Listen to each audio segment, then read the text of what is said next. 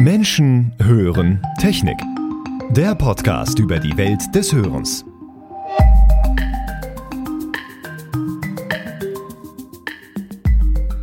Künstliche Intelligenz ist heute in aller Munde, insbesondere wenn es um ihre Fähigkeit geht, komplexe Aufgaben zu lösen, die einst nur von Menschen ausgeführt werden konnten.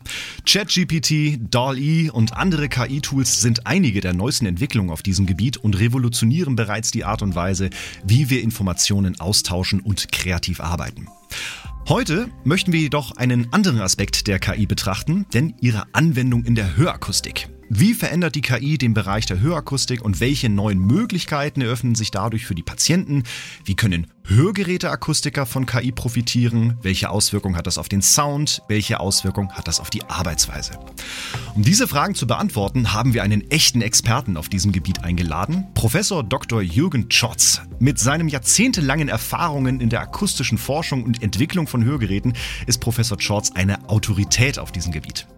In unserem Gespräch werden wir uns auf die Möglichkeiten konzentrieren, die die KI für die Hörakustik bietet. Wir werden diskutieren, wie die KI genutzt werden kann, um die Qualität von Hörgeräten und Einstellungen zu verbessern und die individuellen Bedürfnisse der Patienten besser zu erfüllen. Wir werden auch darüber sprechen, wie Hörgeräteakustiker von den neuen Entwicklungen profitieren können und wie die KI in Zukunft den Bereich der Hörakustik prägen wird. Lassen Sie uns also gespannt sein auf die Einblicke und Erkenntnisse, die uns Professor Schortz in diesem Gespräch geben wird. Wir sind bereit, in die Welt der künstlichen Intelligenz in der Hörakustik einzutauchen und freuen uns darauf, von einem echten Experten auf diesem Gebiet zu lernen. Herzlich willkommen, Professor Schortz. Vielen Dank für die Einladung. Ich freue mich, bei Ihnen sein zu dürfen. Vielen, vielen Dank. Den Text, den ich gerade vorgelesen habe, man kann sich vielleicht denken, der wurde von einer KI generiert, einem sogenannten chatbasierten generativen Pre-Trained Transformer oder auch kurz ChatGPT. Und äh, ja, Herr Professor George, ich glaube, die KI hat bei der Recherche zu Ihrer Vorstellung nicht übertrieben, oder? naja, stellenweise schon. okay. Stellenweise schon. Ähm, ja, aber es, sind, ähm, es ist erstaunlich, was, was da in gerade in jüngerer Zeit für Tools, äh, ich sag mal, auf den Markt gekommen sind und verfügbar äh, worden, äh, geworden sind, äh, was für Möglichkeiten die bieten, ähm, was für Texte generiert werden können, die sich total gut anhören. Ähm, mhm. Rund und, und perfekt formuliert. Ähm, man würde normalerweise nicht auf die Idee kommen, ähm, dass die Maschine die geschrieben hat. Ich darf Sie kurz vorstellen, das, was ich zumindest recherchieren konnte. Ähm, Sie korrigieren mich gerne oder ergänzen auch, falls was fehlen sollte. Sie sind Jahrgang 1969, haben das Abitur in Münster gemacht, haben Physik in Oldenburg studiert und 1992 nach dem Vordiplom hat es Sie dann nach Irland gezogen, in das College Galway für das Thema mathematische Physik. Ich glaube, da sagen dann viele schon Respekt. Wow, das ist, äh, sind ganz, ganz viele Zahlen und ganz viel Rechnen und sehr komplexe Vorgänge. 1996 wieder zurück in Deutschland, dann äh, ein Diplom zur auditorisch motivierten Spracherkennung und dann als wissenschaftlicher Mitarbeiter in einer Arbeitsgruppe für medizinische Physik in Oldenburg. Promotion 2000 und dann als International Field Study Coordinator in der Industrie tätig gewesen und heute sind Sie Professor und Leiter des Junior Campus an der Technischen Hochschule Lübeck, Fachbereich angewandte Naturwissenschaften und forschen eben unter anderem zu dem Thema künstliche Intelligenz in der Anwendung. Stimmt das soweit? Das stimmt soweit. Ja. Gibt es Dinge zu ergänzen? Nein, das trifft das trifft's ganz gut. Das trifft's ganz Sehr schön. Wie lange beschäftigen Sie sich schon mit dem Thema künstliche Intelligenz und was fasziniert Sie vielleicht auch an diesem Thema? Tatsächlich ist das schon eine ganze Weile her. Sie haben ja aufgezählt ein paar Stationen von meinem Bildungsweg. Einer davon war die, die Promotion, auch im Bereich der auditorischen oder auditorisch motivierten Sprachverarbeitung. Ähm, und da habe ich gearbeitet ähm, tatsächlich auch mit KI. Man, man hat es damals gar nicht so genannt, aber es ging darum, eine, ähm, eine äh, automatische Erkennung des Signalrauschabstandes ähm, hinzubekommen. Also ich habe Sprache, mhm. ich habe Störschall und es ist natürlich auch wichtig, auch für Hörgeräteträger, in welchem Verhältnis sie zueinander stehen, um die Hörgeräteeinstellungen entsprechend ähm, anpassen zu können und auch um ähm, eine Störgeräuschunterdrückung ansetzen zu können in Situationen, wo der Störschall absolut dominiert. Ähm, und tatsächlich äh, habe ich damals mit einem Mittel der KI gearbeitet, was heute gang und gäbe war, mit neuronalen Netzen, also ein Verfahren maschinellen Lernens. Mhm. Also das war Ende der 90er Jahre und das, ich habe nochmal drüber nachgedacht. Das Interessante ist, damals habe ich die einfach nur angewendet als typischer, als Mustererkenner, den man so verwenden kann. Mhm, und ich wäre aber nicht auf die Idee gekommen, das groß, ähm, naja, Kapitelüberschriften zu verwenden, also ähm, Signalrauschabschätzung mit KI oder mit neuronalen mhm. Netzen. Weil damals, im Gegensatz zu heute, war es fast so ein bisschen anrüchig ähm, solche Verfahren zu verwenden, weil es hieß irgendwie, naja, okay. jetzt hast du da so ein neuronales Netz gemacht, genommen, so maschinelles Lernen, aber ja, was sagt uns das jetzt eigentlich? Das funktioniert zwar, aber warum funktioniert das eigentlich? Das kann man doch gar nicht so genau sagen beim neuronalen Netzen. Also damals galt es ein bisschen als unseriös ähm, weil okay, es nicht hundertprozentig okay. nachvollziehbar war, was in dieser Blackbox, diesem Mustererkenner passiert, äh, weil es keine strengen Regeln sind. Äh, wenn A größer als 5 und B größer als 7, dann mache dieses, ähm, mhm, sondern da mhm. passiert irgendetwas in dieser Kiste ähm, namens neuronales Netz, also ein Verfahren, was man da nehmen kann. Und das war damals gar nicht so, ähm, so angesagt. Das war ja, man muss es verschämt nutzen, mehr oder weniger. Es hat funktioniert. Okay. Okay, okay. Also das waren die ersten, ähm, die ersten Schritte und die ersten Berührungspunkte und hat mich seitdem, hat es mich nie so richtig losgelassen, aber ähm, ich habe mich dann noch lange Zeit nicht mehr damit richtig befasst beruflich. Ich habe zwar beobachtet, was so, so passiert auf den Gebieten, zur Spracherkennung zum Beispiel, hat mich sehr interessiert, aber eher so als Beobachter. Und erst in den letzten Jahren ähm, konnte ich da wieder ein bisschen aktiver werden, vor allen Dingen, weil in letzter Zeit unfassbar viele Tools verfügbar sind, um mit solchen maschinellen, maschinellen Lernverfahren mit KI einfach umgehen zu können und sie nutzen zu können und einzubauen in andere Versuchsaufbauten. Also es gibt sehr, sehr mächtige Toolboxen in Programmiersprachen wie Python und anderen, wo man mit relativ wenig Aufwand schon spannende Sachen machen kann. Und da habe ich es dann wieder aufgegriffen und ähm, äh, mich befasst mit der automatischen Erkennung von, von verschiedenen Situationen, Umgebungen. Bin ich jetzt eher mhm. in einem Supermarkt oder bin ich eher im Straßenverkehr, sowas, das automatisch mhm. feststellen zu können. Und in jüngerer Zeit vor allen Dingen in der Lehre hier an der Technischen Hochschule. Hm, das ist sehr spannend, was sich da auch entwickelt. Ich mache da eine Vorlesung zum Thema maschinelles Lernen und mhm. es ergeben sich immer wieder neue Abschlussarbeiten, Projektarbeiten in dem Bereich von eben Studierenden, die sich dafür interessieren. Und wie gesagt, ja. heute kann man da durch Toolboxen, die es gibt, schon äh, mit relativ wenig Aufwand relativ schnell wirklich spannende Sachen ausprobieren. Ja, ich glaube, gerade die letzte Aussage, das habe ich jetzt noch so ein bisschen rausgehört. Also, was ist so das, was Sie an dem Thema so, so, so fasziniert? Was ist das, was Sie in dem Thema so mitnimmt? Weil es ganz einfach anders ist als ähm, als wie man normalerweise an Probleme rangeht. Eher algorithmisch, ne, dass man irgendwelche sich Fragen stellt und äh, so wenn-dann-Verknüpfungen macht und wenn das ist, dann muss ich das machen und so. Sondern dass da ganz mhm. andere Mechanismen zum Tragen kommen, auch welche, die wir vielleicht nicht mhm. so unbedingt verstehen, ähm, wo aber ganz überraschende Dinge rauskommen können. Und was besonders mhm. faszinierend ist, es sind mittlerweile sehr leistungsfähige Computer vorhanden und es sind unfassbar viele Daten vorhanden in sehr, sehr vielen Bereichen des Lebens. Ähm, und das mhm. kann man verknüpfen und Dinge schaffen und äh, realisieren, wo man vor einigen Jahren überhaupt noch nicht mal zu träumen wagte. Ja, ich muss gerade ein bisschen schmunzeln, weil ich glaube, das ist auch in Anführungsstrichen so was Deutsches, Ingenieurhaftes, wenn man damals sagte, es war ein bisschen verpönt, weil man ja eben sagte, ja. ne, ich habe hier so meinen ganz klaren wasserfallartigen Projektablauf und jetzt weiß ich genau, an welcher Stelle welcher, welcher Schritt kommt. Und wenn ich jetzt einfach nur Informationen reingebe und jetzt habe ich eine Lösung Y am Ende raus, aber nicht verstehe, was dazwischen passiert ist. Genau. Aber das ist das, was uns heute ja, glaube ich, so ein bisschen auch mit mehr Informationen ähm, äh, auf einmal zur Verfügung hat, auf die wir vielleicht vorher gar nicht gekommen sind.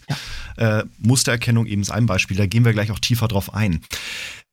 Kleiner Schritt zurück. Wie steht es denn aktuell, weil man liest ja so unglaublich viel, wie steht es denn eigentlich um die Definition jetzt ich frage jetzt mal Stand 2023 zum Thema künstliche Intelligenz. Was verstehen Sie vielleicht darunter? Was versteht vielleicht die Wissenschaft aktuell darunter? Boah, da stellen Sie eine schwierige Frage. Also ich habe irgendwann mal gelesen, dass Psychologen, Psychologen noch nicht mal in der Lage sind, genau zu definieren, was Intelligenz ist. Es gibt welche, die mhm. sagen, Intelligenz ist das, was der Intelligenztest misst. So. Damit drückt okay. man sich ja so ein bisschen um die, um die Definition. Und was wir vielleicht als intelligent bezeichnen würden, würden andere Lebensformen, Tiere zum Beispiel, als nicht besonders intelligent finden. Das ist sehr kontextbezogen. Also ich habe ja schon Schwierigkeiten, ich habe ein anschauliches Vorstellung, was vielleicht menschliche Intelligenz sein kann. Irgendwie nachdenken über irgendwas, kreative Lösungen finden, komplexe, komplexe Zusammenhänge verstehen in Ansätzen und Lösungen daraus ableiten. Und ich hatte mal irgendwo gelesen, dass es die Fähigkeit wäre, Aufgaben zu lösen. Ich weiß nicht, ob das aber auch reicht. Ja, in die Richtung. Aber es gibt natürlich auch Aufgaben, die sind eher stumpf sozusagen und die, die erfordern nicht mhm. viel Intelligenz auch von der Maschine nicht. Mhm. Die kann man dann auch so programmieren, sagen hier, der Roboter fahr 17 Meter nach vorne, dreh dich nach links und greif das, so in so einem ganz starren Ablauf. Eher vielleicht Intelligenz kommt dann zum Spiel, wenn, wenn's, wenn die Umgebung so ein bisschen unscharf werden und nicht ganz genau definiert sind und ein bisschen, mhm. ähm, ja, vielleicht auch komplexer, komplizierter werden, wo man nicht mit ganz einfachen, regelbasierten Verfahren durchkommt. Also das würde vielleicht in Richtung künstliche Intelligenz gehen, zurande kommen in komplexeren Situationen, komplexere Fragestellungen, die nicht ganz einfach regelbasiert zu lösen sind. Und in der Regel sind es ja bisher, man spricht ja auch von starker und schwacher KI, ähm, in der Regel schwache KI ist das, was uns ergibt, äh, umgibt, also Probleme, die ganz genau umrissen sind. Ich möchte ähm, einen Einkaufsvorschlag haben. Ähm, ich möchte, äh, ein, ich suche ein Musikstück in der und der Richtung. Ähm, oder ähm, ich mache eine, eine, Websuche oder ich äh, nutze Spracherkennung. Dann ist die Aufgabe einfach, gesprochene Sprache zu verschriftlichen. Also das sind relativ eng begrenzte Aufgaben, wo uns heute schon an vielen Stellen im täglichen Leben äh, KI unterstützt. Ja, und das ist, glaube ich, auch das Spannende, weil ähm, das Thema künstliche Intelligenz ist ja jetzt kein nicht nur ein Thema, das mit dem sich jetzt Wissenschaftler äh, befassen und eben verschiedene Produkte damit vorstellen, sondern es ist ja ein Thema, das ist ja eigentlich inzwischen überall, wenn wir schon ins Internet reingehen. Sie haben es vorhin gesagt, man hat es früher gar nicht so genannt, aber irgendwie ist es das heute nach Definition, nach Definition theoretisch ja schon. Und äh, gerade eben wer ja, Kaufvorschläge bekommt oder Empfehlungen oder sonstiges, das rührt ja alles so aus dieser Thematik eben her. Ja, also ohne dass wir es merken. Ein anderes Beispiel Spamfilter. Also das, was bei uns im mhm. Spam-Ordner landet, ähm, das ist mit Verfahren maschinellen Lernens ähm, sortiert worden, die natürlich ganz wichtig sind im Bereich der KI, also ein ganz wichtiger Baustein in der KI. Also da ist natürlich mhm. niemand mehr, der unsere Mail sortiert, nach links oder nach rechts, mhm. sondern das sind alles Maschinen, ähm, wo Verfahren äh, aus der künstlichen Intelligenz zum, zum, zum Tragen kommen. Ja. Jetzt versuche ich gleich mal einen Bogen zu schlagen. Wie hat sich denn, und Sie haben es schon so ein bisschen umrissen, die künstliche Intelligenz in der Hörgerätetechnik entwickelt und welche Form sehen wir heute in der Anwendung? Also Sie hatten vorhin gesagt, und das habe ich notiert, eben Ende der 90er neuronales Netz, was das genau ist, kommen wir gleich noch zu, aber hauptsächlich zur Störschallunterdrückung, irgendwie zur Erkennung, Signalrausch, Mustererkennung. Damit hat das mal angefangen. Mhm. Wie hat sich das weiterentwickelt mhm. von da ausgehend? Genau, das waren, so wie gesagt, das waren so die ersten Dinge, wo solche Verfahren eingesetzt wurden. Ganz, also ne, erzähle ich gleich, ähm, okay. wo sowas eingesetzt äh, worden ist. Also zunächst mal bei der Klassifikation der Umgebung. Also das war so eines der ersten Beispiele, wo es in Hörgeräten wirklich drin war, wo die Hersteller mhm. damals Ende der 90er, Anfang der 2000er noch nicht so beworben haben mit diesem, mit diesem Schlagwort, mit diesem Buzzword, ähm, aber wo mhm. Verfahren maschinellen Lernens eingesetzt worden sind, um automatisch zu erkennen, in welcher Umgebung bin ich jetzt gerade.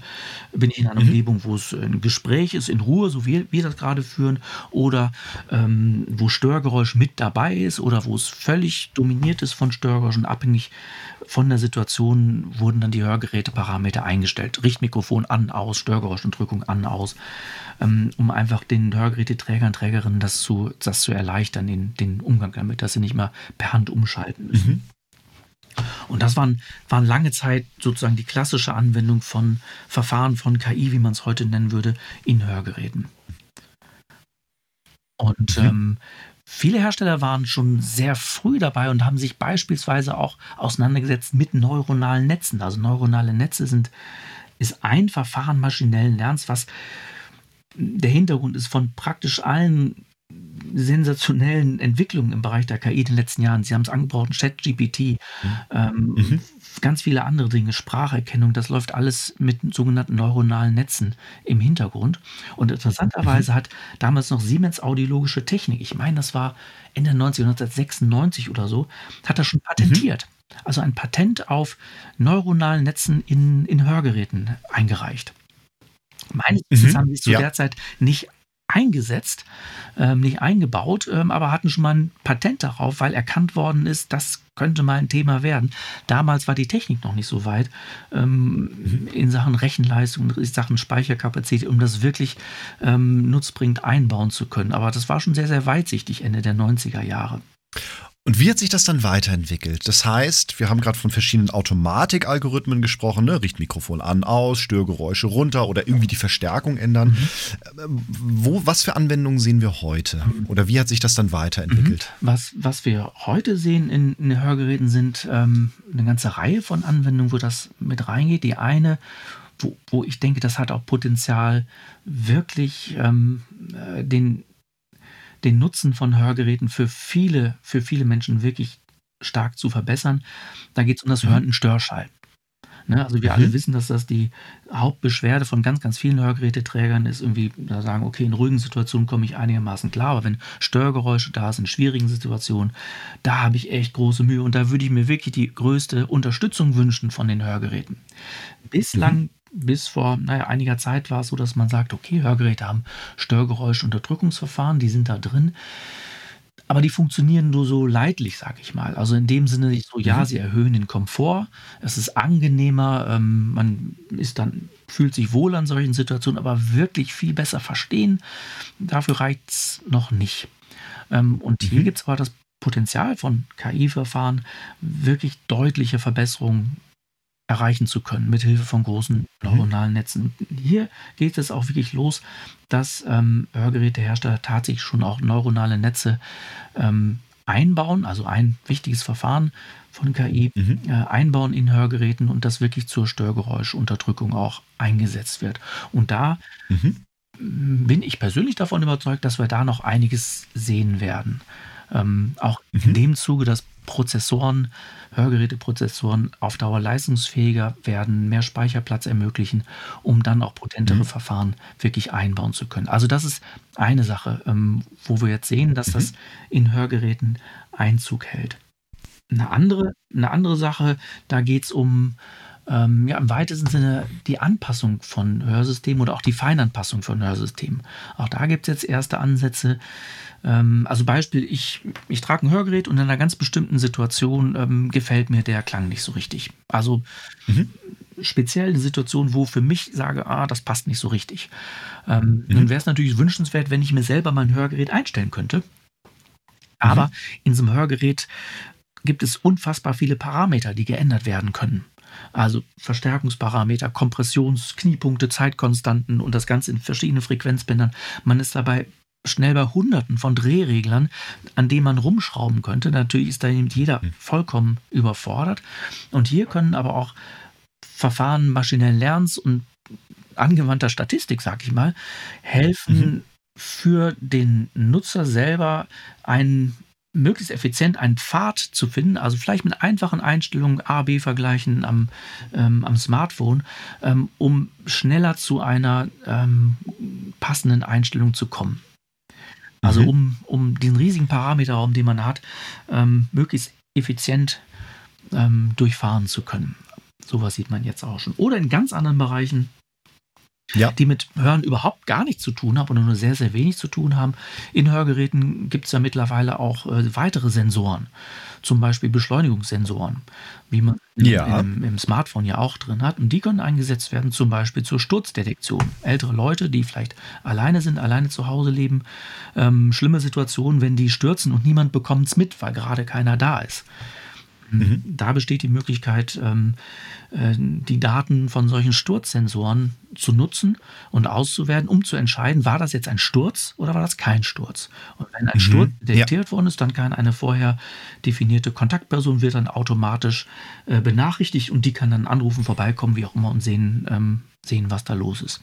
Und da ist es natürlich ziemlich wichtig, ähm, dass das zuverlässig funktioniert. Ne? Also mhm. diese Bewegungsmuster, die gerade vom Sensor detektiert worden sind, war das ein Sturz oder war das kein Sturz? Einerseits will man natürlich möglichst alle tatsächlichen Stürze mitbekommen, detektieren. Man will aber auch mhm. nicht unnötige Fehlalarme erzeugen. Ja, ja. Auch nicht. Und das ist so ein klassischer Anwendungsfall, wo Verfahren von, vom maschinellen Lernen, von KI reinkommen, was nicht so einfach regelbasiert sein kann. Ne, wenn Beschleunigung mhm. x Richtung größer als sowieso, dann. Genau. Ähm, sondern genau. da kommen mehrere Sachen zusammen. Das ist nicht trivial. Das hat ähm, ja. Apple gerade mitbekommen, die so eine, äh, mhm. so, ein, so eine App ähm, in neueren Geräten freigeschaltet haben, sodass bei vermeintlichen Stürzen oder Unfällen sofort der Notruf ähm, ähm, ja. äh, alarmiert ja. wird. Und das hat wohl in der Anfangszeit dazu geführt, dass Leute, die auf Skipisten unterwegs waren oder in Vergnügungsparks, ähm, dass da eben der Notruf ja. ausgelöst worden ist. Ja. Da muss man dann eben nachschärfen und äh, zusehen, dass es nicht so viele Fehlalarme gibt. Also das ist ein anderes Feld, wo, wo wir schon jetzt Verfahren von KI in, in Hörgeräten finden.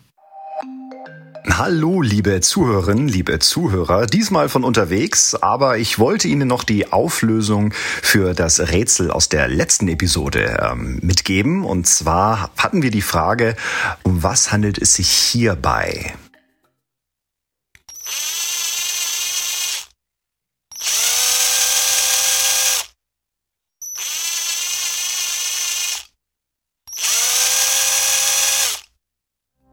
Ja, wenn man genau hinhört, es scheint irgendwie ja, vermutlich strombetrieben zu sein und irgendwie wird ein Mechanismus bewegt und äh, irgendwas scheint sich zu drehen und äh, wer gedacht hatte, das handelt sich hierbei um ein kleines ähm, ferngesteuertes Modellauto, das äh, könnte man meinen, aber es war tatsächlich ein Akkuschrauber, den ich hier aktuell sehr, sehr stark im Einsatz habe, denn wir sind umgezogen und äh, von daher ist das gerade eines meiner ja, Hauptwerkzeuge, die ich aktuell im Einsatz habe.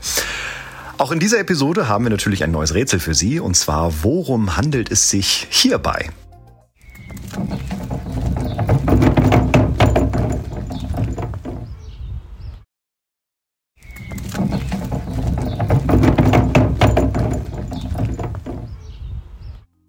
Wie immer, wenn Sie eine Idee haben, dann schreiben Sie uns gerne eine Nachricht an wissens-app.signia-pro.com oder kommentieren Sie in den sozialen Medien unter diesem Beitrag. Ich bin gespannt auf Ihre Antworten. Und jetzt viel Spaß beim weiteren Hören der Episode mit Professor Jürgen Schotz. Ja, es ist super spannend. Ne? Also auch zum Beispiel bei, bei, bei den heutigen Smartwatches oder so, wenn die, die haben ja auch Pulsmessgeräte ja. und wenn dann Kammerflimmern zum Beispiel festgestellt werden kann oder ja. Äh, wir sehen auch schon Anwendungen, die in der Medizin eben äh, zum Einsatz kommen. Ich weiß jetzt Stichwort Apple, mhm es gibt ja jetzt, glaube ich, irgendwie die in, in Amerika zumindest die, ähm, die Idee oder auch diese Umsetzung schon Apple Medical, also auch Krankenhäuser mit solchen Systemen auszustatten, damit eben sehr schnell gecheckt werden kann, hey, wenn auf einem iPad äh, die Vitalwerte von Patient XY auf einmal irgendwie ne, Muster zeigen, die jetzt auf dem Herzkammerflimmern oder auf dem gleichen Herzinfarkt irgendwie hinweisen, dass alle Pfleger schon informiert sind und reagieren können. Mhm. Das ist, ist sehr, sehr spannend. Okay. Also, wir haben mal drei Felder so ein bisschen äh, einsortiert hören in Störschall. Das heißt, hier greifen die Algorithmen, um Sprache, mhm. also nicht nur den Komfort zu erhöhen, sondern auch aktiv das Sprachverstehen zum Beispiel zu verbessern. Wir haben es jetzt äh, gehört für ähm, Feinanpassung, also wenn ich mich in einer Situation aufhalte und merke, hey, ich brauche hier irgendwie eine Unterstützung, aber ich habe jetzt meinen Hörakustiker gerade nicht neben mhm. mir, dass ich selber ähm, Möglichkeiten habe, hier Veränderungen äh, vorzuführen, die mir unmittelbar helfen und damit vielleicht sogar den Prozess beschleunigen. Mhm.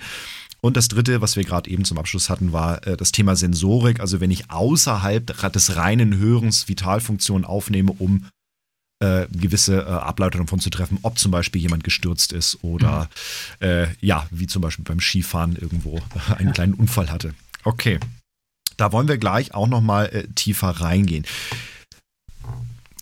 Nehmen wir mal jetzt doch das Technische, weil wir haben jetzt schon über ein paar Begrifflichkeiten gesprochen. Eins davon, das neuronale Netz. Und es gibt wenn man sich oberflächlich mit der Thematik beschäftigt, ähm, auch für die Zuhörerinnen und Zuhörer, man liest neuronale Netze, äh, Deep Learning, Deep Neural Network, Random Forest, wer noch tiefer drin ist, Bayes-Netze etc. Nehmen Sie uns doch mal an die Hand, wenn wir erstmal von diesen Begrifflichkeiten sprechen. Was sind so typische Formen? Ab wann spricht man hier von einer KI? Wir haben ja gerade gelernt, ein Automatismus, sowas wie ein Schalter, so an-aus, das ist so eine Möglichkeit. Aber was, wie ist das jetzt definiert? Oder welche Methoden kommen da zur Anwendung und vielleicht eine kurze Erklärung, was macht das System da eigentlich? Mhm. Also wir hatten ja schon unsere Schwierigkeiten, KI zu definieren, was es ist. Ein mhm. bisschen umrissen haben wir es. Also ich will bestimmte Aufgaben über mit Maschinencomputern lösen, die normalerweise vielleicht Menschen lösen und die nicht so ganz, die nicht so ganz trivial sind. Mhm. Und in ganz, ganz vielen solcher Aufgaben ist es eine eine Erfordernis, irgendwie in irgendeiner Weise zu lernen. Ähm, mhm. Also von Daten, die bereits vorhanden sind, abzuleiten, ähm, Handlungsweisen, ähm, Klassifikationen abzuleiten, irgendwas voneinander unterscheiden zu können.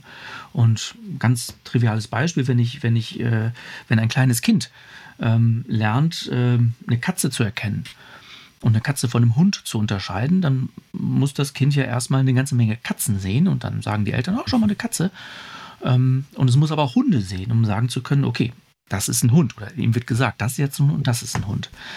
Ähm, mhm. Ähnlich ist es beim maschinellen Lernen auch. Da wird, werden keine ähm, werden keine Regeln gesagt, irgendwie wenn das Tier größer als so und so viel Zentimeter und so, dann ist es eine, dann ist es eine Katze, sonst ein Hund, sondern es werden viele Beispiele ähm, präsentiert. Ähm, und für diese Art von Masch oder für dieses maschinelle Lernen gibt es verschiedene Verfahren, die Sie auch schon genannt mhm. haben. Ein, eine große Klasse von Verfahren, die, ähm, äh, die sich extrem weiterentwickelt haben in letzter Zeit, das sind diese neuronalen Netze. Bei neuronalen Netzen, ähm, die versuchen in ganz einfacher Art und Weise, in prinzipieller Art und Weise nachzubilden, was wir im Gehirn haben. Nämlich da haben wir lauter Nervenzellen im Gehirn, die sind verbunden durch Synapsen, ähm, durch sehr, sehr viele mhm. Verbindungen. Also ein großes Netz haben wir da im, in unserem Kopf und das ermöglicht uns eben das, was wir, das, was wir können. Und so gibt es auch künstliche Neuronen. Die wurden übrigens schon in den 40er Jahren des letzten Jahrhunderts ähm, beschrieben, mathematisch okay. vorgestellt. Das ist also überhaupt nichts Neues. Aber ihre Leistungsfähigkeit erreichen sie erst dadurch, dass es, wenn man sehr, sehr viele von diesen künstlichen Neuronen zusammenschaltet. Ähm, mhm. Und äh, Sie hatten schon angesprochen, dieses ähm, Chat-GPT ähm, ist mhm. auch ein, dahinter steckt ein neuronales Netz, aber ein riesengroßes, das besteht aus Abermillionen, ich glaube sogar Milliarden von, von ähm, Verbindungen zwischen, ähm, zwischen diesen künstlichen Neuronen. Und die müssen alle mhm. trainiert werden. Also sprich, ähm, da müssen die Verbindungen stärker oder schwächer gewichtet werden, um einen bestimmten Eingang, einen bestimmten Ausgang zuzuordnen. Das ist das sogenannte Training oder das Lernen eines neuronalen Netzes. Und bei neuronalen Netzen, die funktionieren oder werden besonders leistungsfähig, wenn sie eben groß sind, wenn viele künstliche Neuronen verschaltet werden, die dann aber auch sehr, sehr viele Daten brauchen, um ähm, entsprechend leistungsfähig zu sein. Also so wie ein ja. was nicht nur Katzen und Hunde miteinander voneinander unterscheiden will, sondern alle möglichen Tierarten, die es gibt, muss erstmal sehr, sehr viele Tiere sehen und benannt bekommen, das ist ein Gnu, das ist eine Giraffe, das ist ähm, etwas anderes. Mhm. Ja. Ähm, das sind diese neuronalen Netze. Sie hatten noch andere Verfahren genannt, ähm, ähm, Random Forest beispielsweise. Ein Random Forest ist ein statistisches Verfahren. Mathematik letztlich. Böse Zungen sagen, okay. KI ist nichts anderes als angewandte Statistik. Und da ist was dran. Ja, okay.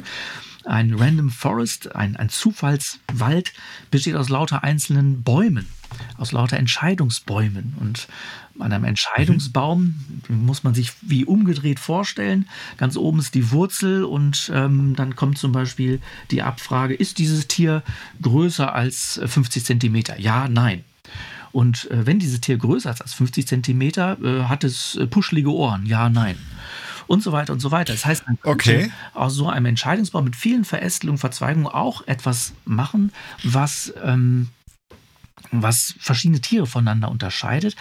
Aber das Anlernen oder das, das, ähm, das Bilden dieser Verzweigung und ab welcher Größe nehme ich jetzt den Zweig oder den anderen Zweig, das kann man nicht mehr per Hand machen, per Hand einstellen und sich überlegen auf mhm. Papier und Bleistift, sondern da braucht man Rechenverfahren, die einem diese Arbeit abnehmen. Und das ist dann auch wieder ein Verfahren von maschinellem Lernen. Also es ist keine Person mehr, die diese Verzweigung mhm. definiert, sondern das passiert automatisiert. Sie hatten das Beispiel mit dem Kind. Mhm. Und wenn ein Kind lernt oder so eine Maschine lernt, wir sind jetzt letztes Jahr Eltern geworden. Und von daher, wenn man jetzt so einen kleinen Knips dabei sich mhm. hat, ähm, dann schaut man ja schon irgendwann gemeinsam drauf, hey, wie Sie es gesagt haben, ne, das ist eine Katze, ja. das ist ein Hund, das ist ein Elefant und so weiter und fort. Das heißt, ich hätte jetzt mal vorsichtig, und das ist eine der Begrifflichkeiten, die ich ähm, auch bei der Recherche gelesen habe, das nennt man ja das sogenannte überwachte Lernen. Ne? Ich stehe dabei mhm. und sage dir, das ist richtig, das mhm. ist richtig, ah, das ist nicht ganz richtig, das ist jetzt doch eine Katze und das ist jetzt irgendwas dazwischen, kann ich gerade auch nicht sagen, was mhm. das ist. Ähm, welche Methoden gibt es da vielleicht? Nehmen Sie uns mal kurz an hier an die Hand. Es gibt eben, wie ich es gerade beschrieben habe, dieses überwachte Lernen. Es gibt aber auch Methoden für unüberwachtes Lernen und das sogenannte verstärkende Lernen. Ja. Wie unterscheiden sich die Methoden voneinander? Und wenn wir jetzt mal den Bogen zu Hörgeräten tatsächlich äh, spielen, wann macht welches Verfahren Sinn? Ui, also Überwachtes Lernen ist genau das, was Sie gesagt haben. Ich habe Daten und die sind in irgendeiner Weise gelabelt. Ich weiß, was es ist und das mhm. erleichtert das Lernen unglaublich. Ähm, mhm. Das Problem dabei, also der Nachteil dabei ist, ich muss diese Daten labeln. Ich muss die sozusagen äh, beschriften, was dran ist. Als Elternteil machen sie das. Das ist ein Hund, das ist eine Katze. Mhm. Aber es sind ja nicht nur zwei oder drei Tiere, sondern tausend oder Millionen von, von Beispielen. Das heißt, da ja. steckt sehr, sehr, sehr viel Arbeit dahinter. Ähm, diese, diese Label, diese Beschriftung dran zu machen. Im Hörgerätebereich mhm äh, wenn es darum geht, ähm, zum Beispiel verschiedene Situationen zu unterscheiden. Das ist Sprache, das ist Störschall, das ist Musik, das ist Autofahrt. Meines Wissens mhm. läuft das alles mit überwachtem Lernen. Das heißt, da gibt es mhm. Beispieldaten von Autos, von, von, von Störschall, von Sprache und die sind alle gelabelt. So. Mhm. Ähm, unüberwachtes Lernen, da wird häufig auch ein neuronales Netz angewiesen oder gesagt, okay, du hast hier einen ganz einen großen Haufen von Daten und jetzt mach mal, sortier mal irgendwie. Sortiere mhm. nach Ähnlichkeiten. So. Ähm, mhm. Um vielleicht Cluster zu bilden und, und Klassen zu finden, die nah beieinander sind. Und dann müsste man sich angucken, das, was dann nah beieinander ist, was könnte das jetzt eigentlich sein? Also es mhm. wird versucht oder das Netz versucht, Ähnlichkeiten zu zu finden und Daten so zu organisieren, dass sich Cluster bilden. Und mhm. später mhm. muss man dann selber als derjenige, der sich damit beschäftigt, versuchen, diese Cluster zu interpretieren. Was könnte dahinter stecken, beispielsweise? Mhm. Ich stelle mir es gerade vor, wenn ich jetzt wieder an meinen Sohn denke, mhm. wenn er mal älter ist, mhm. noch kann das nicht. Ich nehme eine Kiste mit farbigen Lego-Steinen, ja. bunten, länglichen, kurzen und sage, hier Sohn, ja. kipp das vor ihm aus, Mach mal. Beschäftige dich. Ich komme eine Stunde später wieder. Und jetzt nehme ich mal diese Definition, die Sie gerade genannt haben, und ich komme jetzt wieder zurück und ich sehe, hey, der hat Häufchen gemacht mit roten, mit gelben, mit blauen und hat die vielleicht sogar noch untersortiert in lange, mittlere, kurze Teile. Richtig. So, nehmen wir mal an, er wäre so und würde gleich aufräumen und das gleich so sortieren. Ja. Das wäre natürlich manchmal dann schön, wird das Aufräumen im Kinderzimmer wahrscheinlich irgendwann mal erleichtern. Mhm. Aber äh, so, kann man das so verstehen? Ja. Stelle ich mir das so vor. Ja. Okay. Mhm, mhm, mhm, okay. Und beim Reinforcement Lernen oder das, das bestärkende Lernen, das letzte, was Sie äh, genannt hatten, das läuft eher so nach dem Verfahren belohnen und bestrafen ab, im weitesten Sinne. Also wenn man irgendetwas macht und das ist, mhm. ähm, das ist richtig, das passt, dann gibt es einen Impuls, ja, das war gut, weiter in die mhm. Richtung. Und wenn es vielleicht nicht so richtig passt, dann ähm, gibt es keine Belohnung. Und sowas wendet man zum mhm. Beispiel an. Ich habe in der Anwendung gesehen, mithilfe von diesem bestärkenden Lernen ein ferngesteuertes Auto, ein sich selbst steuerndes Auto, also war nicht ferngesteuert. Okay. Ein Auto, was sich selbst steuert, ein Modellauto, ja, Modellauto hat mhm. angefangen, mhm. ähm, über ein Parcours mhm. zu, zu, ähm, zu schicken. Ähm, und das hat über so ein bestärkendes Lernen, so, oh, jetzt bist du vor die Wand gefahren, das war nicht gut, so, probier mhm. irgendetwas anderes aus. Da hat man man es, beziehungsweise das Auto hat es sehr, sehr schnell geschafft, einen Parcours ziemlich schnell zu umfahren, irgendwann ohne anzustoßen. Mhm. So, also das mhm. wäre wär ein Beispiel, was mir wow. gerade im, im, im Sinn ist für dieses verstärkende Lernen. Das ist so ein bisschen so eine, wie so eine Zwischenform ähm, zwischen dem ähm, überwachten Lernen und dem unüberwachten Lernen. Es gibt schon Rückmeldungen, aber sind nicht ganz so ganz detaillierte, sondern eher nur positiv oder negativ. Klingt ein bisschen wie Zuckerbrot und Peitsche, so von wegen. Ist richtig, ja, machst hier, so bitte. Ja. Und wenn nicht, dann okay. Ich weiß zumindest, von den Erziehungsmethoden ist das ja, glaube ich, eine etwas in Frage gestellte. Aber äh, okay, dann haben wir das nochmal so ein bisschen für uns einsortiert. Mhm. Okay. Spielen wir das mal wieder zurück auf unsere drei äh, Produktgruppen für die Zuhörerinnen und Zuhörer, die sich gerade eben im Rahmen der Welt des Hörens und der Hörakustik damit auseinandersetzen. Wenn wir jetzt sagen, okay, Hören im Störschall, was wären denn da jetzt Methoden, die gewinnbringend funktionieren von dem, was wir jetzt gerade gelernt haben. Ja, also da sind vor allen Dingen wieder diese neuronalen Netze zu nennen, mhm. die trainiert werden in einer Art und Weise, dass ähm, sehr, sehr viel Sprache vorliegt und sehr, sehr mhm. viel Störschall vorliegt, getrennt. Und ähm, mhm. moderne Verfahren oder welche, die noch nicht auf Hörgeräten laufen, aber auf großen Computern mit viel mhm. Sprache, da meine ich hunderte von Stunden von Sprache. Also Viele, okay. viele, viele Gigabyte an, an Daten kommen da zusammen. Mhm. So, also wenn ich beides getrennt vorliegen habe, Sprache und Störschall, dann weiß ich ja, was ich habe. So, und dann kann ich das mhm. mischen. Dann kann ich mhm. Sprache und Störschall mischen und kann dann dem neuronalen Netz sagen, okay, du hast hier diese Mischung von Sprache und. Störschall. Das, was dahinter liegt, ist Sprache. Man kennt ja die Sprache, man hat es ja vorher getrennt vorliegen. Also man kann versuchen, eine, eine Zuordnung zu anzutrainieren zwischen einem verrauschten Sprachsignal und dem mhm. sauberen Sprachsignal, was man ja hat mhm. während des Trainings. Also man zeigt mhm. dem neuronalen Netz ein verrauschtes Bild sozusagen und man kann das wirklich fast mhm. wie ein Bild ähm, interpretieren, weil häufig geht das mit Spektrogrammen, also das sind, sind, Darstellungen, wo ich auf der einen Achse die Zeit habe, auf der anderen Seite die Frequenz. Das sind Bilder, die ich mir ansehen kann, diese Spektrogramme. Mhm. Die werden reingefüttert in die neuronalen Netze, sowohl das verrauschte Bild als auch das saubere Bild, also Sprache ohne Störschall, was ich ja vorliegen mhm. habe. Und das Netz lernt eine Zuordnung und kann sagen, okay, diese Anteile in meinem verrauschten Bild, ähm, da sind vor allen Dingen ganz viele Störschallanteile drin, die nichts, keine Sprachanteile sind. Die werden aus, können ausgeblendet werden. Die werden mhm. runtergedrückt. Und andere Teile des Bildes, die deutlich hervortreten, wo Sprachanteile drin sind, zeitlich oder spektral, da mhm. kann das letzte lernen, aha, das ist ein, das ist ein Sprachanteil.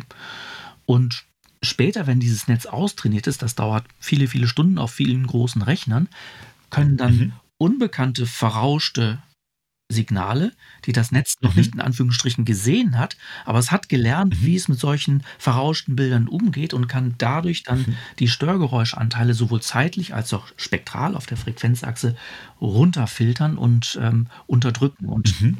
runterdrehen quasi.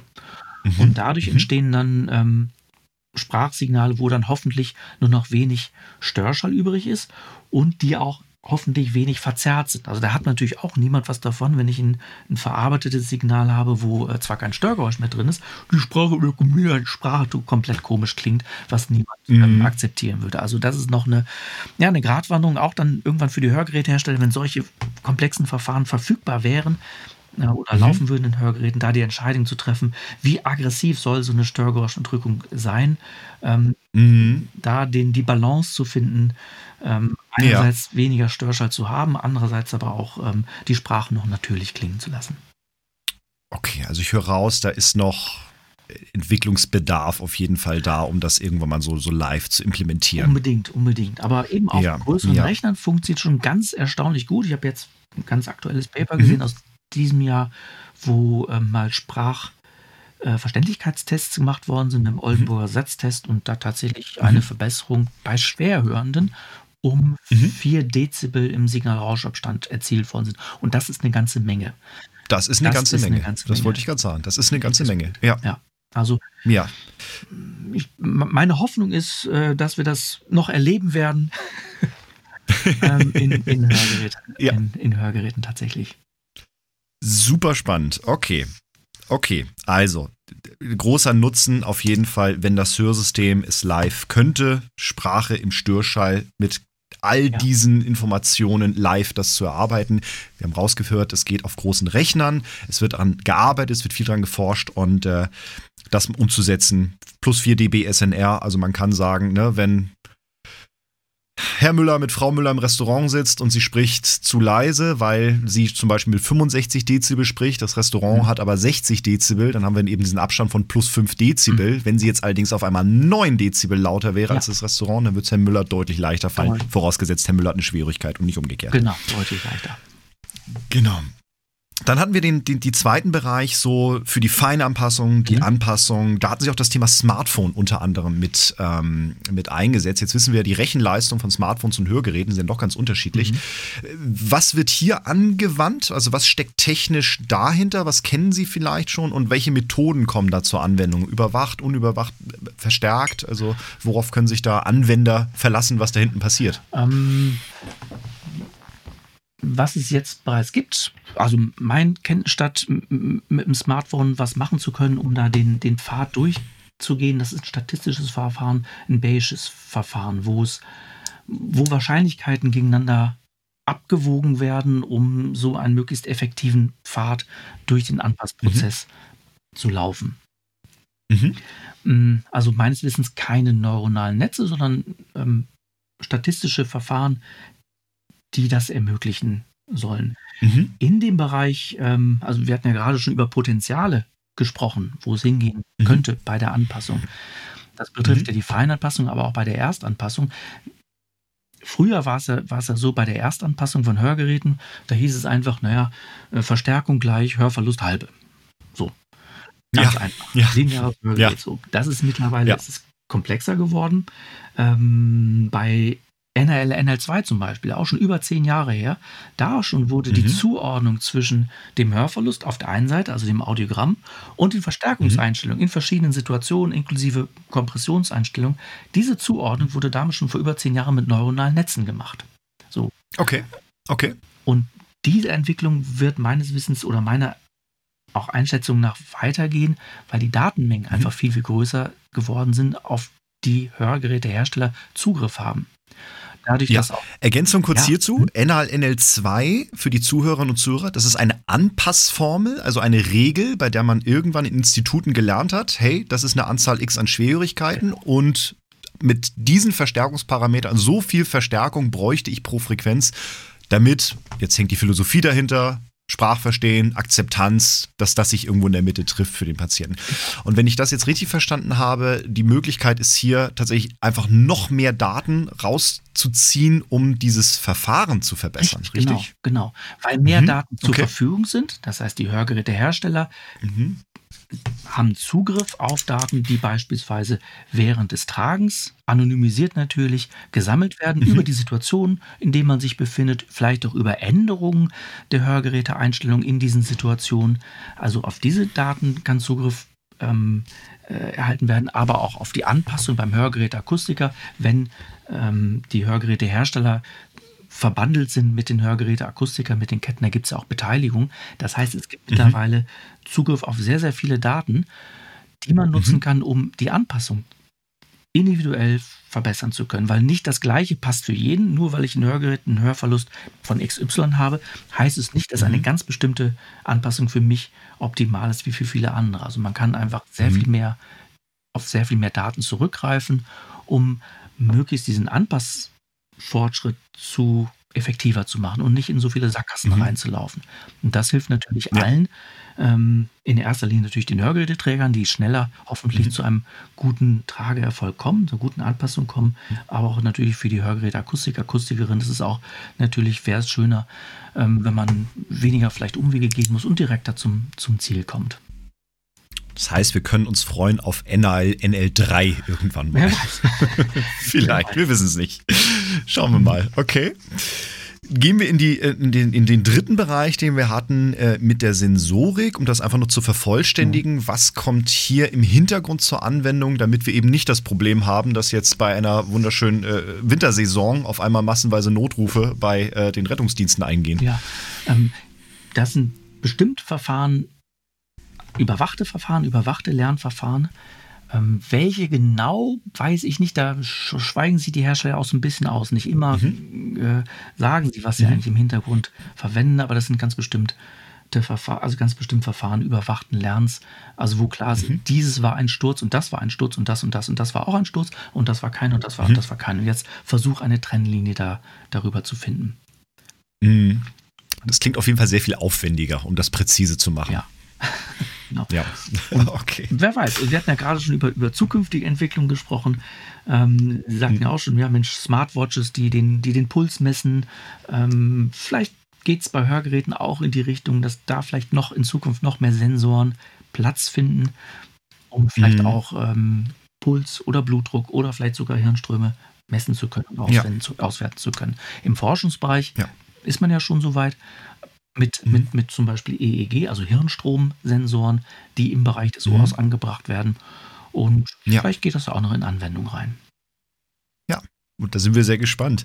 Ich kann zur Ergänzung sagen, es gibt, ähm, soweit ich das auch weiß, äh, Assistenzsysteme und da hatten wir auch mal einen Gesprächspartner zu. Das ist die Folge mit ähm, ähm, Dr. Marc Obreville, ähm, dass eben neuronale Netze auch zur Anwendung kommen für diese Assistenzsysteme, die dann entsprechend auf einem Smartphone laufen. Mhm. Und da wäre ich noch bei einer Begrifflichkeit, die ich mir noch notiert habe, nämlich und wir hatten es schon so ein bisschen umrissen, aber vielleicht nochmal für die Definition, online gegen offline arbeitende ja. Systeme. Also ich habe es verstanden, äh, man, man, kann ein System vortrainieren, mhm. aber es kann dann eben nicht in Echtzeit auf einem Hörgerät arbeiten, weil es die, diese Rechenleistung, mhm. so, so habe ich es mhm. verstanden, nicht zur Verfügung hat. Mhm. Es sei denn, das wäre jetzt die Frage. Ich bräuchte ein Hörgerät mit einer Rechenleistung und eigentlich permanent eine Internetverbindung, eigentlich zu so einem Großserver. Aber ich glaube, das wird ein bisschen komplexer, ja. ja. Aber ich habe verstanden, diese Assistenzsysteme, ähm, die wir im Punkt 2 hatten, die über ein Smartphone, da kann ich die Rechenleistung ja auslagern mhm. und habe ja aber diese Internetverbindung theoretisch. Mhm. Ja. Mhm. Genau. Da gibt es viele Mischformen, die da auch denkbar sind. Ne? Also, ne, wie du sagten, mhm. so das, das, das Trainieren, diese Lernphase, speziell bei Neuronalen, ist extrem aufwendig. Ähm, mhm. Ich, ich habe es am Rande mitbekommen. ChatGPT haben Sie ja schon, schon erwähnt. Mhm. Ähm, der Rechner, der dafür verwendet worden ist, der bestand aus einer fünfstelligen Anzahl von, von Spezialgrafikkarten. Ja. Also über 10.000 Stück, die da zusammengeschaltet sind und ein höllisch teures Gerät. Das, ja. das ist sehr, sehr aufwendig. Ähm, wenn das erstmal trainiert ist, dann die Entscheidung zu treffen oder Antworten zu geben, das ist deutlich, deutlich einfacher. Und so wird es mhm. Mischformen geben. Dinge, die auf dem Hörgerät selber laufen können, vielleicht nicht zum Trainieren, aber, aber das anzuwenden. Mhm. Dinge, die auf dem Smartphone laufen können, über Funkverbindungen, äh, das ist ja schon längst etabliert. Mm, mhm. Vielleicht auch einfachere Trainingssachen auf dem Smartphone, aber Smartphone ist immer verbunden mit, ähm, mit anderen mhm. größeren Rechnern oder kann verbunden werden. Spannend, ja. weil wir haben ja den Rechner quasi schon in unserer Hosentasche. Ich glaube, die ja. Apollo-Mission damals mit der Rechenleistung, wie wir Dinge zum Mond geschickt haben, äh, ja. das war ja ein Bruchteil von der Technik, die wir heute in unseren Hosentaschen haben. Aber ich habe es auch rausgehört, äh, um ein neuronales Netz für äh, Sprache im Störgeräusch äh, anzuwenden, müsste ich mir jetzt irgendwie so fünf Grafikkarten hinters Ohr schnallen, damit das eben irgendwie so funktioniert. Okay, aber dann haben wir das mal so ein bisschen einsortiert. Ähm, äh, wo wir jetzt vielleicht ja, was ist eben konkret im Hintergrund da passiert. Und das war ja auch so ein bisschen die Frage, die eben einer unserer Gäste aus einer vorherigen mhm. Episode hatte. Von daher, ja, kann man, glaube ich, ein bisschen zusammenfassen. KX existiert. Was die Definition davon ist, ist allerdings noch nicht ganz klar. Wir haben aber rausgehört, wir können es für verschiedene Dinge anwenden. Einige sehen wir schon auf dem Markt, einige werden in Zukunft noch kommen. Es geht hauptsächlich jetzt für die Hörgerätetechnik darum, Sprache im Störgeräusch besser zu trennen. Es geht darum, Feinanpassungsprozesse vielleicht schneller voranzubringen, auf ein besseres Ergebnis zu kommen und eben aber auch weitere Funktionen wie Sicherheitsfunktionen wie Sturzfunktionen und so weiter oder auch Vitalfunktionen ähm, mit aufzunehmen und darüber auch eine Info zu bekommen. Hey, Notruf, mhm. wir brauchen hier einen Arzt. Mhm. Ist ein Arzt anwesend? Solche ja. Sachen. Das mal so ein bisschen zur Einsortierung. Ähm, was heißt denn das jetzt für den konkreten, wobei eigentlich haben wir es schon gesagt, aber vielleicht nochmal so als Fazit, was ist jetzt der konkrete Nutzen für Hörgeräteträgerinnen und Trägern, vielleicht heute und für die Zukunft?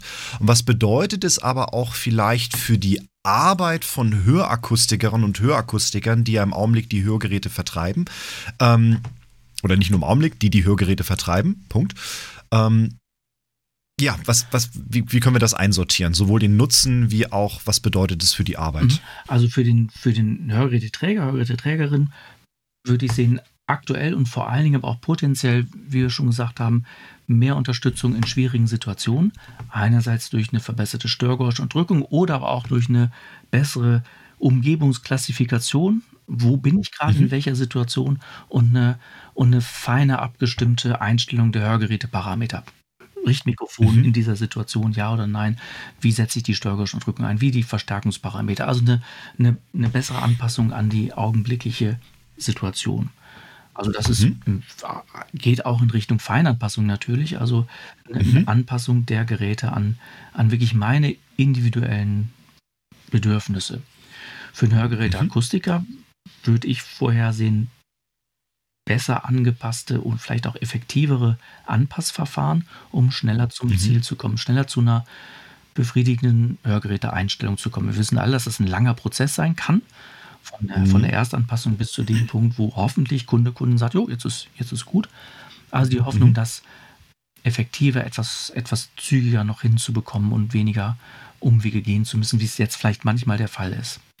Das ja. wäre die, das wäre die das wäre die Hoffnung. Aber sicherlich auch verstärkt auch Möglichkeiten für den Kunden selber was zu machen mit seinem Smartphone. Und da sind natürlich die Akustiker mhm. gefragt, im Dialog zu treten mit den Kunden, denen das nahezubringen, sie zu coachen und immer zu schauen, ja, wo steht mein Kunde, was kann ich ihm zumuten, was vielleicht auch nicht. Also eine, eine mhm. intensive Beratungstätigkeit, die wirklich weit über das hinausgeht von dem Verständnis, ähm, ich habe hier einen Schraubenzieher und drehe das Gerät so rein und dann passt es irgendwie, sondern es ist eine, eine, ja. ein Begleiten des Kunden, um, um gemeinsam da individuell ja. zu einer Lösung zu kommen. Und alle sind unterschiedlich. Also viele Menschen werden bereit sein, auch mit dem Smartphone in der Tasche rumzulaufen, was anderes, während sie ähm, ihre Hörgeräte tragen und andere sicherlich nicht. Ja. Das wäre jetzt auch meine, meine Anschlussfrage. Also ähm, wir wissen ja aus der Historie, Sie haben es vorhin schon erwähnt, früher HV halbe, mhm. also den Hörverlust. Hälfte davon und das als Verstärkung obendrauf. Mhm. Das, das war eine recht laute Kiste. Mhm. Früher hatten die Hörgeräte nicht viele Einstellparameter. Das heißt, da war es so ein bisschen Nimmes da. Mehr Möglichkeiten haben wir nicht. Du hörst jetzt wieder. Das war so ein bisschen die grobe Keule. Wir wissen ja aber auch, der, der, der, der Gewöhnungsprozess, die Habituation war natürlich um einiges länger und viele, die in der Hörakustik äh, schon länger dabei sind, wissen vielleicht, Anpasszeiten über mehrere mehrere Monate ja. waren vielleicht gang und gäbe. Mhm. Und heute wissen wir, das geht natürlich um einiges schneller. Und wir wissen natürlich auch auf der anderen Seite, und da gibt es auch verschiedene äh, Forschungen zu, dass ähm, gerade in der Hörakustik, und da sind auch eben Umfragen, äh, gibt es Umfragen mhm. auch von verschiedenen äh, Anbietern, meinhörgerät.de oder ähnlichen, mhm. die eben sagen, okay, wenn jetzt jemand kein Hörgerät trägt, und ich glaube, das ist eine große Gruppe an äh, Nicht-Hörgeräteträgern befragt worden und die gefragt wurden, hey, wenn du ein Hörgerät brauchst, wie viele Termine oder wie viel Zeit würdest du denn dafür investieren? Investieren, ist so der große Schnitt eigentlich so ja bei vier Terminen. Und wenn wir das jetzt mal sagen, Terminabstand immer mhm. so eine Woche, dann sind wir eigentlich einen Monat durch und nicht mehr über mehrere Monate ja. oder Wochen, wie es früher vielleicht mehr der Fall war. Und das ist, denke ich, ist auch ein ganz wichtiger, wichtiger Prozess und ein wichtiges Thema. Wir hatten nämlich mal eine Zeit lang überlegt, hey, welche Bereiche in einem Anpass- oder Kaufprozess brauchen denn noch so viele Termine, wie es vielleicht in der Hörakustik gang und gäbe war? Also wo mhm. braucht man acht, neun, zehn, zwölf Termine vielleicht? Und wir sind irgendwann so auf Hauskauf ja. und Hochzeit gekommen. Ich weiß nicht, ob Ihnen noch andere Bereiche einfallen. ja, das trifft wahrscheinlich, ja. Ja, können ja die Zuhörerinnen und Zuhörer gerne nachreichen, wenn ihnen auch noch andere Bereiche einfallen. Fakt ist nur, ich glaube, wenn wir ein Produkt und ist es auch für Medizinprodukte gilt das auch. Wir wollen ja heutzutage, wenn wir eine Erkrankung oder eine Einschränkung haben, wir wollen ja, dass das möglichst schnell behoben wird und nicht ewig lange sich der Prozess hinzieht. Und jetzt eben diese Überleitung ähm, zu der Frage, und Sie haben es schon so ein bisschen umrissen, neben diesen Vorteilen gibt es und das ist in vielen Gesprächen, die wir heutzutage über KI auch hören, teilweise äh, machen die Medien, würde ich mal behaupten, in einigen Überschriften auch Sorgen auf. Es gibt auch ethische Bedenken im Rahmen zu künstlicher Intelligenz und konkret vielleicht sogar Jobängste mhm. in Bezug dazu. Mhm. Wie ist Ihre Einschätzung? Wir haben ja gerade schon viel darüber gelernt, wo die Vorteile liegen und was es eben gibt und was es noch nicht gibt und wo vielleicht auch Grenzen mhm. sind. Wie ist Ihre Einschätzung für die Hörakustik? für diese Branche und welche Fähigkeiten und Kompetenzen sollten Hörakustikerinnen und Hörakustiker vielleicht auch erwerben, wenn sie sie nicht schon haben, um auch ein Stück weit wettbewerbsfähig zu bleiben? Mhm. Also, ich hatte es gerade schon angesprochen, die, die Rolle eines Hörakustikers als, als Berater, als Coach für die Kunden, der individuell auf die Wünsche eingeht. Nicht als jemand, der ein Audiogramm nimmt und auf den Knopf drückt und ähm, zack, das ist die Anpassung und jetzt sieh mal zu. Ähm, dafür braucht es nicht so eine lange Ausbildung, wie es Hörakustik, Hörakustikerinnen gemacht haben, sondern wirklich mhm. eine, eine, eine, Beratung, ein Coaching, ein zu sagen, okay, wo stehst du, wo möchtest du hin, was sind deine individuellen Wünsche, wie kann ich dich dabei unterstützen, äh, was kann ich dir empfehlen, was würde ich dir nicht empfehlen. Also den, den, den, den Pfad, den durchaus komplexen Pfad und, und den Pfad mit vielen Möglichkeiten, ähm, den zu begleiten gemeinsam. Also das ist eine Beratungstätigkeit, ein, ein intensives Eingehen auf die einzelnen Kunden. Ich glaube, das ist eine ganz, eine ganz, wichtige, eine ganz wichtige Sache. Die Ersteinstellung, den First Fit, sagen wir ehrlich, dafür braucht man eine Maschine, das reicht. Bumm. So. Mhm. Aber von mhm. da aus muss es ja weitergehen. Und äh, mhm. für die Aufgabe braucht es auch weiterhin Menschen. Mhm. Ähm, ja, da bin ich fest ja. von da bin ich fest von überzeugt. Es sei denn, man hat selber vielleicht als Kunde gar nicht so große Ansprüche und sagt, na gut, mhm. ähm, ich sag mal, wie meine Hochzeit abläuft, na, oder wie mein Haus aussieht, ist mir eigentlich einigermaßen wurscht, komm, gib her. So mag es ja auch mhm. Leute geben, denen das vielleicht ja. nicht ganz so wichtig ist. Aber ja, das, ja, ich glaube, das ist auch meine Einschätzung. Also wir werden, glaube ich, in Zukunft das so auf zwei, zwei Typen, sage ich mal, sehen. Ich glaube, der eine, und das sehen wir ja heute auch schon, und da gibt es auch äh, Vorträge zu, ich glaube, der größte Konkurrenz für den Einzelhandel ist, sind nicht irgendwie die großen Internetanbieter oder sonstiges, sondern es ist der Mensch auf der Couch. So hatte ich das neulich mal gehört. Ne? Der, der am Ende auf seinem Handy guckt und eigentlich nur sagt, ja, da mhm. nehme ich. So, ne?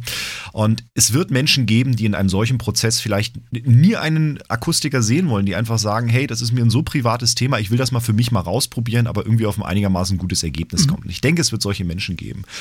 Wir wissen aber auch, dass eigentlich jeder, der eine, eine Einschränkung oder eine Erkrankung oder sonstiges hat, ähm, ja doch irgendwie jemanden braucht, dem er sich anvertrauen kann. Und ich glaube, und das ist auch meine Einschätzung dazu, und Sie haben es gerade eben auch schon so ein bisschen gesagt, ja, wir brauchen einen Coach, wir brauchen einen Berater, wir brauchen, glaube ich, viel soziale Intelligenz, emotionale Intelligenz und äh, ein Stück weit auch, wie wir jetzt auch gelernt haben, die, diese, die Fähigkeit, Daten zu lesen, um am Ende zu schauen, hey, lieber Kunde, bewegst du dich da überhaupt auf dem richtigen Pfad? Mhm mit meiner Expertise, ne, ist das, passt das alles so oder brauchen wir vielleicht noch was anderes für dich? Ich glaube, das ist so ein bisschen das. Und das, das teile ich genauso. Also, wir haben es auch in der Pandemie gesehen, wo das Hörakustik-Handwerk systemrelevant offen hatte, während alle anderen Branchen zu hatten. Mhm. Und welche Branche hat am meisten geboomt? Die Hörakustikbranche. Mhm. Warum? Weil die Menschen auf einmal Zeit hatten und gemerkt haben, hey, ich kann mich jetzt um mein Gehör kümmern. Und diese Phase hat vor allem gezeigt, Menschen brauchen Menschen. Und ich glaube, niemand möchte irgendwie alleine für sich den ganzen Tag in seiner Wohnung sitzen. Also es gibt sicherlich Menschen, die das wollen. Aber ich glaube, am Ende ist es doch wichtig, dass man im Austausch auch mit anderen bleibt und sich eben anvertraut und sich gut aufgehoben fühlt. Ja, und ich glaube, da wird die Zukunft liegen. Wer das unterlässt, soziale Intelligenz, mhm. emotionale Intelligenz und einfach so ein Prozess durchläuft mit ja. den Menschen. Ich glaube, das ist tatsächlich jemand, da sägt man, glaube ich, an seiner eigenen Existenz, wenn man das mal vorsichtig, glaube ich, so sagen kann. Würde ich auch so einschätzen. Mhm. Ja, jetzt lassen Sie uns mal einen Blick in die Zukunft werfen. Ähm, auch hier, Sie haben schon vieles angerissen. Wie wird sich die Anwendung von KI in der Hörakustik in den nächsten Jahren entwickeln und welche technischen Innovationen halten Sie für vorstellbar? Puh. Einfach mal fünf oder zehn Jahre oder 50 Jahre in die Zukunft gespielt. Machen wir es mal ein bisschen greifbarer. Ich hätte mir jetzt mal gesagt, so auf die nächsten fünf bis zehn Jahre. Also, Einfach mal gespielt. Das ist noch ein bisschen Wunschdenken sicherlich auch dabei, aber ich denke, was ich, was ich hoffe, was ich mir wünsche, was vielleicht nicht völlig unrealistisch ist, dass wir wirklich eine effektive Störgeräuschunterdrückung finden werden. Also eine, die mhm. nicht nur den Hörkomfort verbessert, sondern die auch wirklich das Sprachverstehen unterstützen kann in schwierigen Situationen. Und das ist ja manchmal nicht so den heiligen Gral der Hörgerätetechnik. Also das ist das Problem, wo Betroffene die größten Schwierigkeiten haben in schwierigen Situationen. Mhm sich gleichzeitig auch die größte Unterstützung wünschen von ihren Hörgeräten und bisher das noch nicht in vollem Umfang, wenn wir ehrlich sind, noch nicht so ist. Also da sind wir noch weit mhm. davon entfernt, dass wir einen Haken dahinter machen können. Also das ist meine Hoffnung, dass wir in fünf bis zehn Jahren da tatsächlich Fortschritte sehen und Durchbrüche sehen. Und ich bin langsam auch wieder optimistischer, muss ich ehrlich sagen. Ich hatte eine Weile den Eindruck, so, ah, eine Hörgeräteentwicklung, so vom Audiologischen her, passiert da noch so viel oder wird nur auf so ganz kleinen Gebieten, noch so an kleinen Schräubchen so, äh, ist das überhaupt noch so spannend audiologisch, was bei Hörgeräten passiert? Ich, ich hatte eine, eine, eine pessimistische Phase und ich mhm. ist die jetzt ein bisschen weg oder ganz weg und ich sage, Mensch, da ist ein großes Ding. So, ich kann sein, dass ich völlig falsch liege. Ich hoffe es, ich hoffe es nicht. Also das wäre so meine eine, eine große Hoffnung ähm, in der Richtung und eine andere Richtung wäre, dass uns vielleicht auch Verfahren von, von, von KI helfen, ähm, zu verbesserten, zu optimaleren Hörgeräteeinstellungen zu kommen. Weil immer noch liegen viele Geräte in der Schublade rum. Ne, die wurden die wurden besorgt, die wurden angepasst, passen dann aber trotzdem nicht so richtig aus irgendwelchen Gründen. So, die Hoffnung mhm. ist, dass es gelingt, zu individuell besser passenden Anpassungen zu kommen, sodass die Zahl dieser Schubladengeräte drüben äh, geringer wird. Um vielleicht auch noch weitere Schichten. Also jeder, der sein Gerät in der Schublade hat, der sagt seinem Nachbarn so, ja, also ich habe zwar ein Hörgerät, aber so richtig toll ist das nicht. Und dein Nachbar denkt sich, ach, dann brauche ich das eigentlich auch nicht. So. Mhm. so also es ist ja eigentlich mhm. noch so ein Faktor, der dahinter ist. Jedes Schubladengerät, was ja. nicht in der Schublade ist, ist vielleicht noch ein weiteres Gerät, das des Nachbarn, was es dann, was es dann geben wird und, und unterstützen wird. Das ist so meine zweite Hoffnung, die ich habe. Das ist eine sehr, sehr, sehr schöne Hoffnung und ich glaube, da sind wir auch auf einem guten Weg. Ich habe meinen Kunden immer gesagt, ne, jetzt hört die Schublade besser als Sie.